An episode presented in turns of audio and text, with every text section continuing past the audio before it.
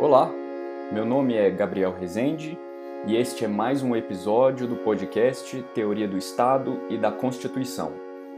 No episódio de hoje, falaremos um pouco sobre as diferenças entre o parlamentarismo e o presidencialismo.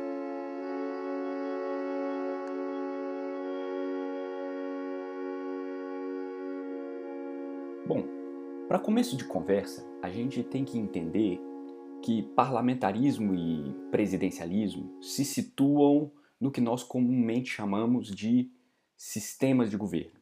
Isso é, os dois uh, conceitos se relacionam com a ideia de desenho institucional. Isso é, o modo como as instituições políticas são desenhadas, como elas são arquitetadas, como as instituições políticas, notadamente governamentais, são construídas. Tendo isso em mente, a gente consegue entender que, na verdade, presidencialismo e parlamentarismo não se referem, portanto, ao modo ou ao título segundo o qual o poder é, é exercido. Isso, como nós já vimos anteriormente, se refere à forma de governo. Aqui a gente está interessado simplesmente no modo como são desenhadas as instituições. E essas instituições, se tiverem um desenho parlamentar ou se tiverem um desenho presidencialista, elas podem eventualmente funcionar como democracias ou como autocracias. Aqui nós vamos nos limitar a conversar sobre o desenho institucional. Muito bem.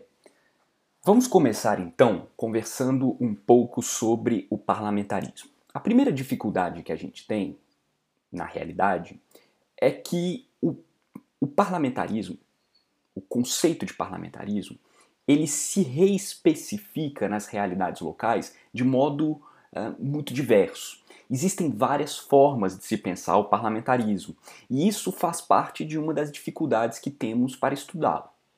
Eu diria a vocês que sempre que pensamos em parlamentarismo, a gente pensa no parlamentarismo inglês. O parlamentarismo inglês funciona como uma espécie de pai ou de mãe para todos os outros parlamentarismos. Ele é considerado na literatura como o parlamentarismo fundador. E muito do que nós conhecemos como parlamentarismo é o resultado de desenvolvimentos históricos do constitucionalismo inglês que eventualmente estudamos ou estudaremos mais nas nossas aulas. Esse parlamentarismo vai influenciar muito fortemente os países de colonização inglesa os países que estão associados àquilo que nós chamamos de Commonwealth, né? É, então veremos, por exemplo, o Canadá, a Nova Zelândia, a Austrália, né? países que guardam uma relação muito próxima com esse parlamentarismo histórico inglês. Mas além destes países, nós teremos o parlamentarismo sendo muito utilizado, muito presente na vida de algumas monarquias, né, monarquias persistentes ao redor do mundo, algumas monarquias que durante algum tempo foram monarquias constitucionais e foram migrando paulatinamente para um modelo de monarquia parlamentar. É o caso, por exemplo, de países como eh, a Dinamarca, a Suécia, a Noruega, a Bélgica, a Holanda, Luxemburgo, num certo sentido, por diante. Teremos também um outro tipo de, de parlamentarismo que surgirá, sobretudo, após a Segunda Grande Guerra. Um parlamentarismo que combina elementos da, do republicanismo com elementos clássicos do parlamentarismo. Muitas vezes os autores se referem a esse outro tipo de parlamentarismo como parlamentarismo racionalizado, né? uma espécie de parlamentarismo 2.0. É o parlamentarismo que vai surgir com algumas especificidades, por exemplo, em países que não tinham grande tradição parlamentar, como é o caso da Alemanha, como é o caso da Itália, como é o caso da Áustria e também, segundo certos autores, o caso do Japão. Muito bem, vamos pensar agora o, o que liga todos esses regimes parlamentares? Quais são as características fundamentais do parlamentarismo? Se eu tivesse que definir o parlamentarismo para vocês, Eu diria que o parlamentarismo é aquele sistema de governo no qual o poder executivo é escolhido através de uma intervenção do poder legislativo. Essa seria a característica fundamental. Né? Quer dizer, a gente vai estar falando de um modelo de separação de poderes que é relativamente fraco, porque o poder executivo está umbilicalmente ligado ao poder legislativo. Haveria, num certo sentido, uma espécie de superioridade aqui do poder legislativo. O centro do desenho institucional é o poder legislativo. É, o, é, através do poder legislativo, na maioria das vezes, dentro do próprio poder legislativo, que nós escolhemos o poder executivo. E escolher o poder executivo significa aqui escolher duas coisas. Né? Em primeiro lugar, o primeiro-ministro. O primeiro-ministro é escolhido pelos parlamentares. Os parlamentares elegem o, o, o primeiro-ministro. Além do primeiro-ministro, também são escolhidos assim o, o, os membros do chamado gabinete. O que é o gabinete? O gabinete é um órgão colegiado que reúne o primeiro-ministro e os demais. É, o, o, que nós, traduzindo um pouco para a nossa experiência aqui brasileira, é, os demais ministros. É como se fosse o primeiro-ministro, os demais ministros, esses membros formam o gabinete. O gabinete é um órgão colegiado que, que é a cabeça, digamos assim, do poder executivo. Essas escolhas, claro, elas vão variar de modelo para modelo. Em alguns lugares, vai ser feita uma eleição dentro do próprio poder legislativo para a escolha desses membros. É, em outros lugares, essa escolha pelo parlamento é uma uma validação é, do parlamento, feita pelo parlamento, a escolha tomada pelo partido que ganha as eleições. Então, é, é, não é exatamente um modelo no qual o, o, poder legislativo se blinda completamente da sociedade. Pelo contrário, é um modelo no qual a sociedade elege os, os membros do parlamento e nessa escolha dos membros do parlamento, ela, ela de alguma forma indiretamente é, também escolhe os membros do poder executivo. Né? Muitas vezes já se vota nas eleições parlamentares sabendo quem serão os possíveis membros do, do gabinete e o primeiro-ministro. É, por vezes, é, essa escolha recai sobre o partido e o próprio partido é quem vai nomear o seu primeiro-ministro e os membros do gabinete. Isso vai variar de lugar para lugar. Tá? Mas a característica fundamental do parlamentarismo persiste. O poder executivo é escolhido através do poder legislativo. Mas as características do parlamentarismo não param por aí. Muitas vezes, e sobretudo em referência ao modelo inglês, vocês verão em livros especializados a ideia de que no parlamentarismo inglês você tem uma divisão é, significativa entre o chefe de governo, que é o primeiro-ministro, e o chefe de Estado, que seria o monarca. O que não aconteceria, por exemplo, no presidencialismo, no qual é, são, estão reunidas as funções de chefe de governo e de chefe de Estado na mesma pessoa, no presidente da República. Muito bem.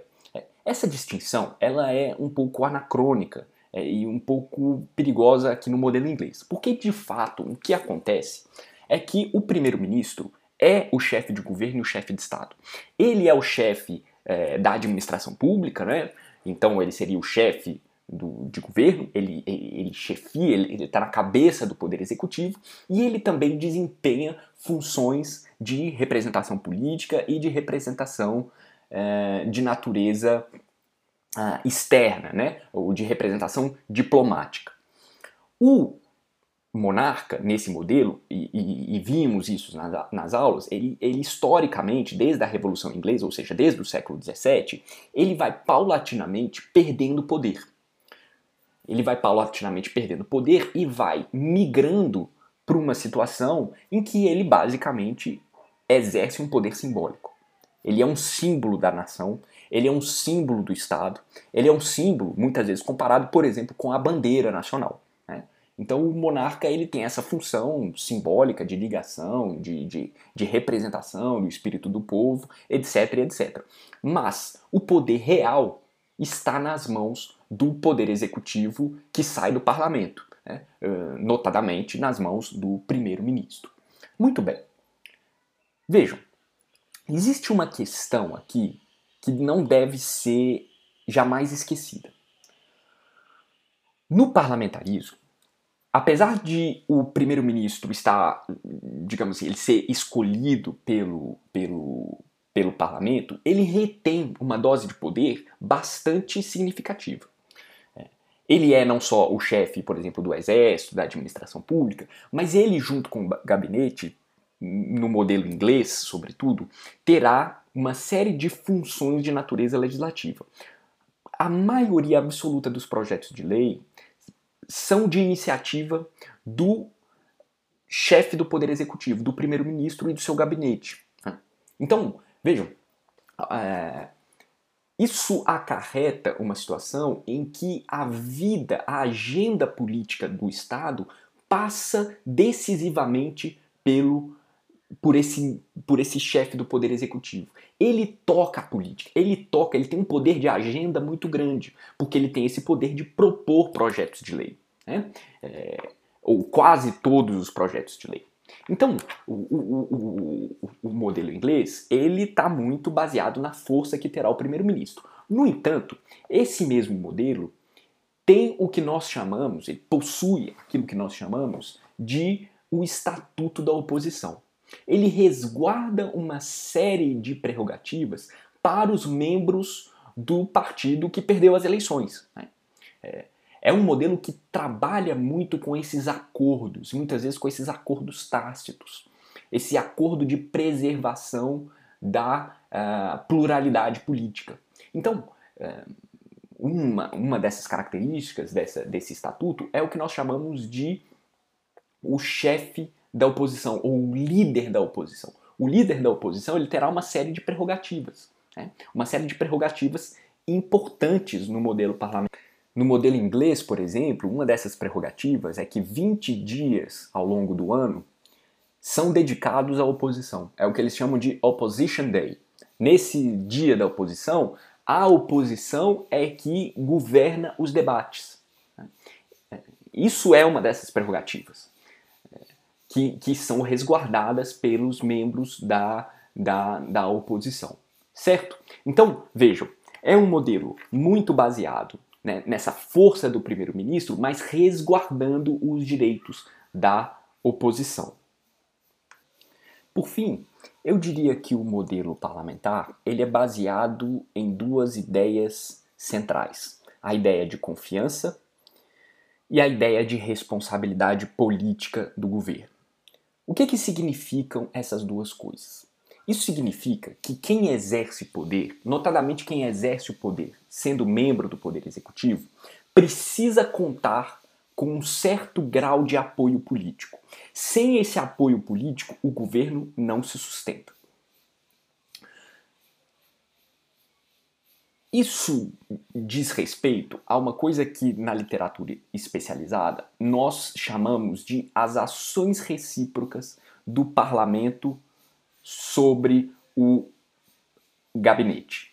Como é que isso funciona, digamos assim? Né? É, em primeiro lugar, é, essa ação recíproca é, pode ser encaminhada pelo primeiro-ministro pelo gabinete. O primeiro-ministro ele, ele detém alguns poderes importantes, notadamente o poder ou o direito de dissolver o parlamento. Isso mesmo que vocês ouviram.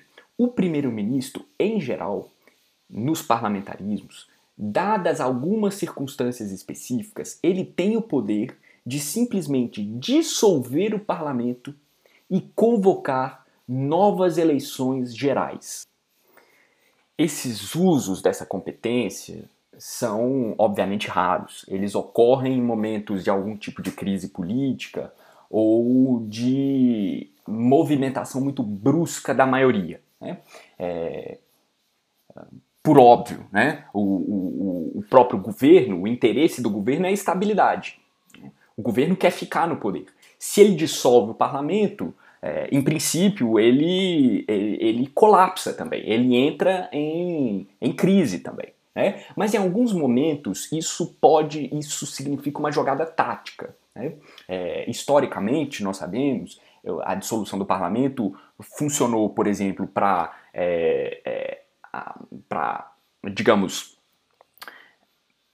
diminuir a velocidade de uma perda de maioria, ou seja, o, o governo vai perdendo popularidade, o governo é, vai perdendo, é, o partido majoritário vai perdendo sua força, e aí dissolve o parlamento para que essa, essa questão seja resolvida do ponto de vista eleitoral.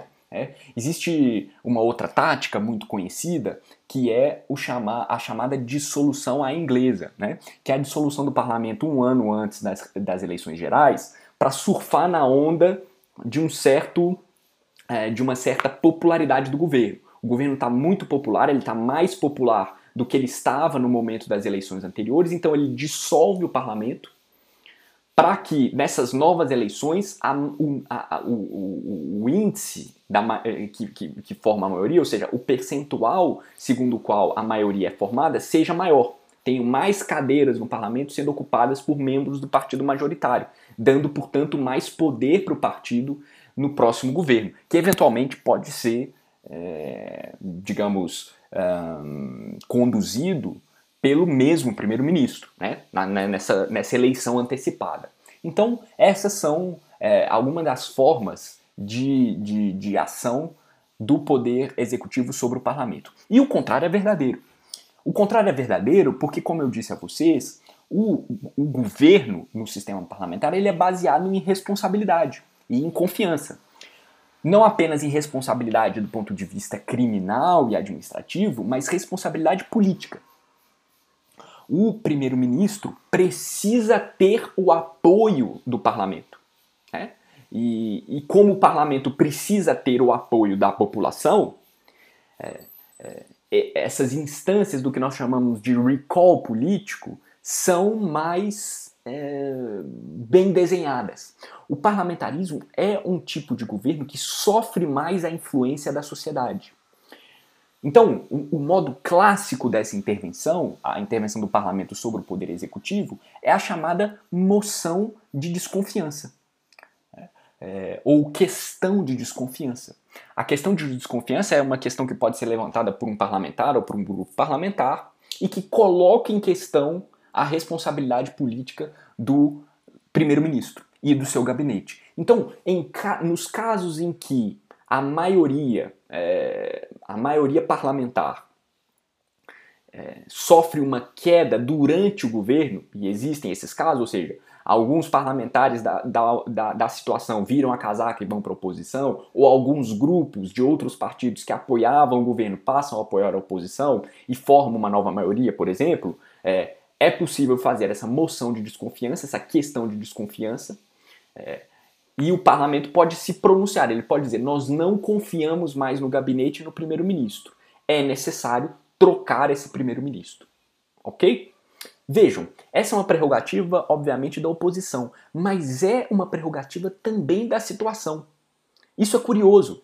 Se um determinado primeiro-ministro perde o apoio, perde o apoio do seu partido, do partido da situação, se internamente nas brigas ali do próprio partido ele perde as discussões, ele perde força, o próprio partido pode retirá-lo da condição de primeiro-ministro e colocar outra pessoa no lugar. É o que nós vimos é, recentemente na história da Grã-Bretanha. Né? Em algumas situações foi isso que aconteceu. O primeiro-ministro foi incapaz de, de, de, de, de promover a manutenção do seu capital político, ele foi incapaz de continuar convencendo os parlamentares de seus próprios do seu próprio partido de que ele era capaz de entregar, né, de, de, de, de realizar o plano político uh, traçado pela maioria, e ele perde essa confiança e tem que deixar o poder, tá? É... Então é isso. O sistema parlamentar é um sistema baseado na confiança e na responsabilidade política. Tá? Não simplesmente na responsabilidade criminal ou na responsabilidade administrativa do chefe do Poder Executivo e de seu gabinete.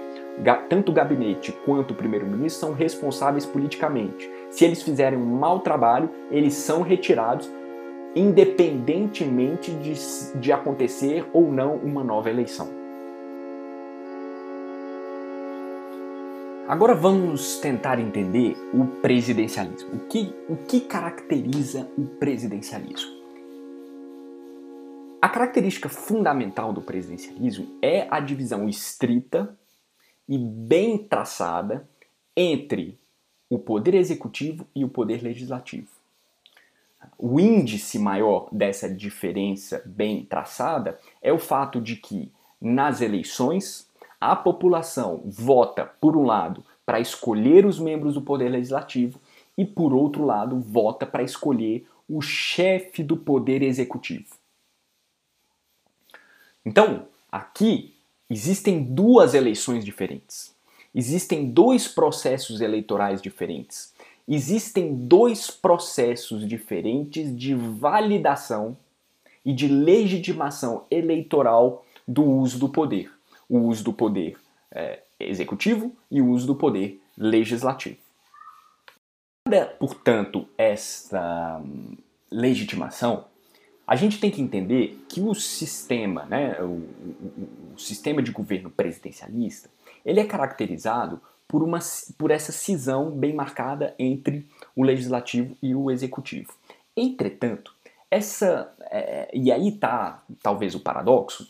Ah, no sistema presidencial, mais poderes recaem sobre o presidente do que recaíam sobre o primeiro-ministro.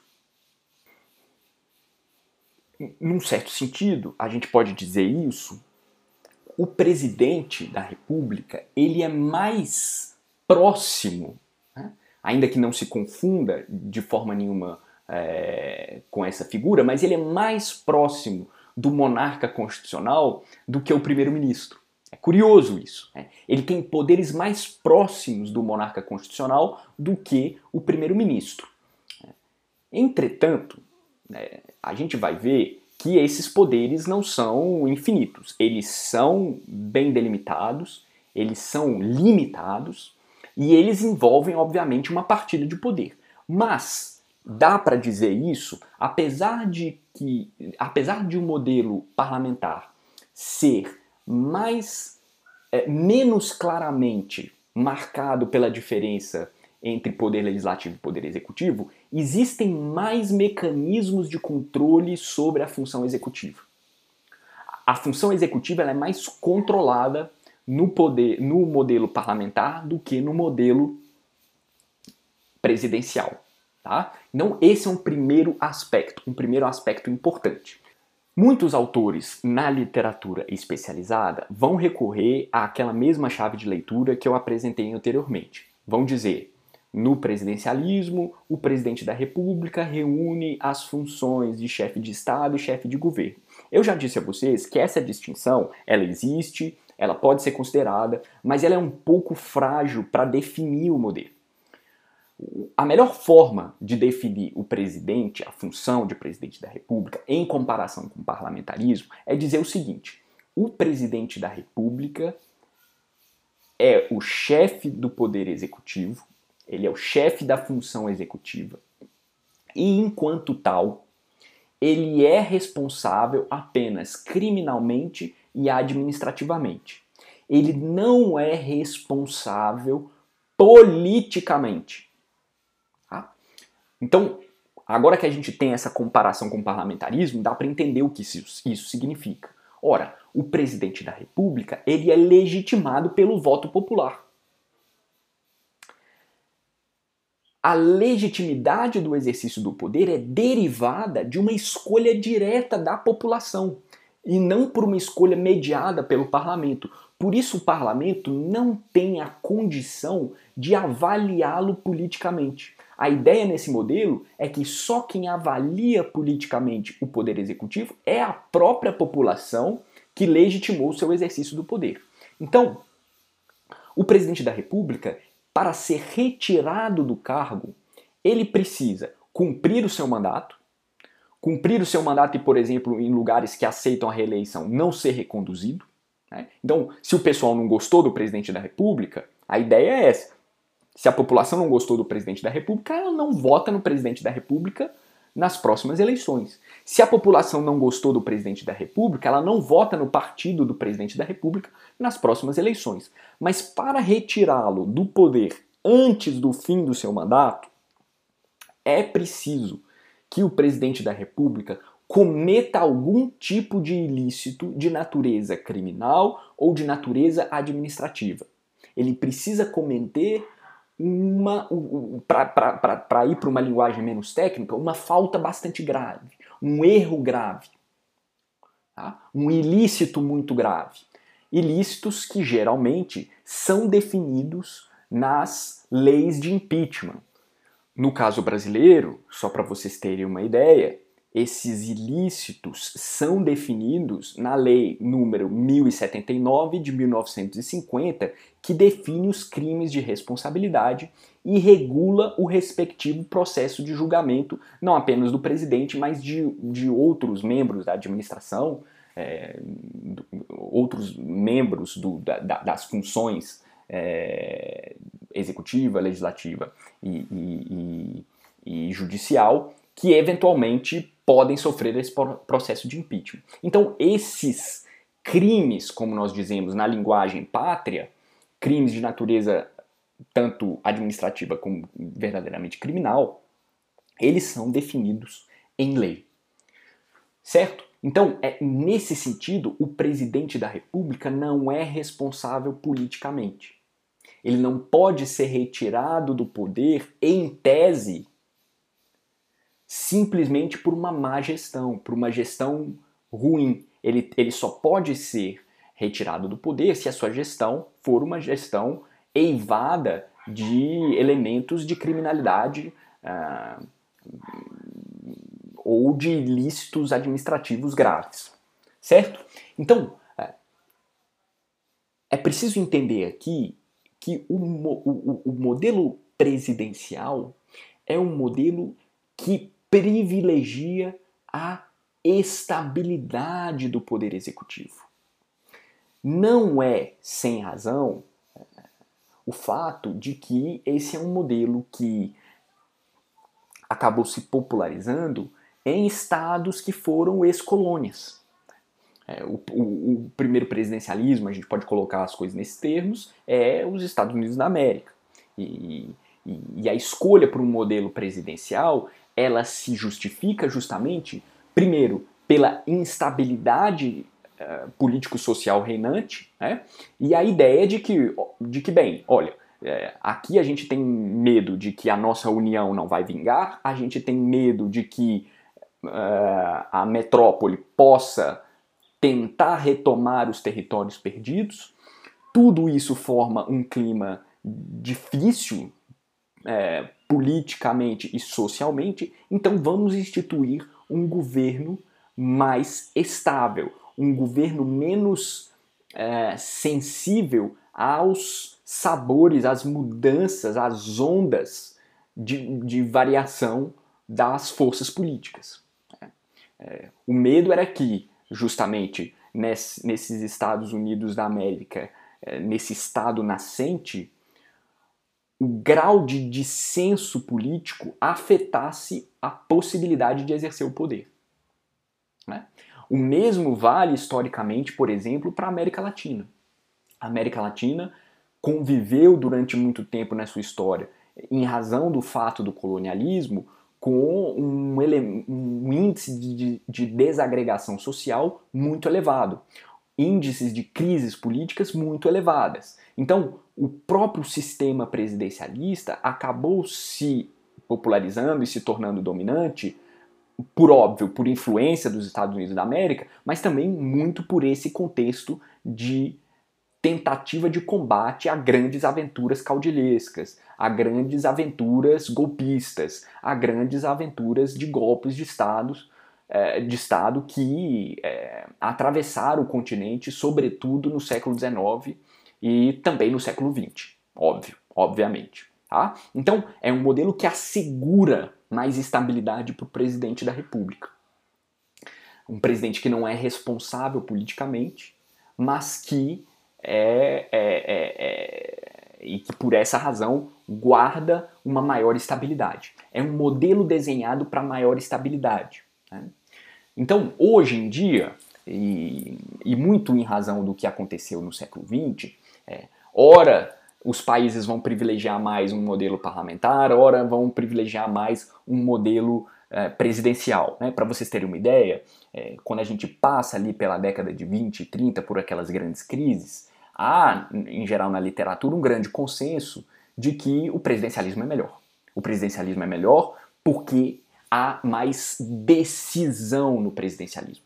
O presidencialismo reúne mais poderes nas mãos de uma pessoa que pode decidir e que pode, por essa razão, resolver problemas graves, como as crises graves que se enfrentava no período.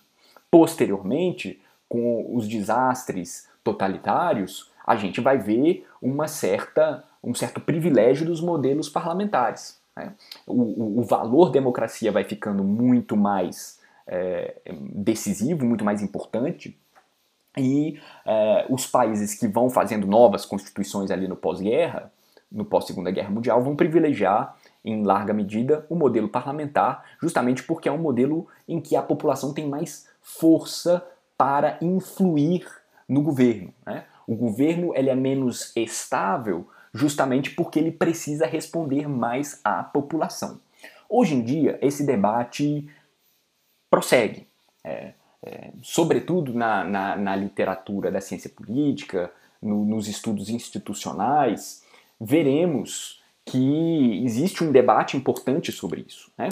É, existe um debate interessante para saber, bom, é, será que o parlamentarismo não seria melhor? Será que ele não seria melhor mesmo nos momentos de crise, uma vez que o valor democracia é, e, e, que a lógica da democracia é uma lógica de maior circulação de informação, maior é, quantidade de cabeças pensando e podendo decidir? Será que isso não é melhor mesmo nos momentos de crise? Ou, pelo contrário, será que o, o presidencialismo ele não tem raízes históricas e ele não pode ser pensado também democraticamente? Tudo isso são debates que prosseguem hoje em dia e que, em razão é, de um histórico de desenvolvimento, sobretudo em países como os países latino-americanos, é uma discussão que, que prossegue. É isso, pessoal. Essa foi a diferença, portanto, entre o modelo parlamentar e o modelo presidencial. Um forte abraço e até a próxima. Tchau, tchau.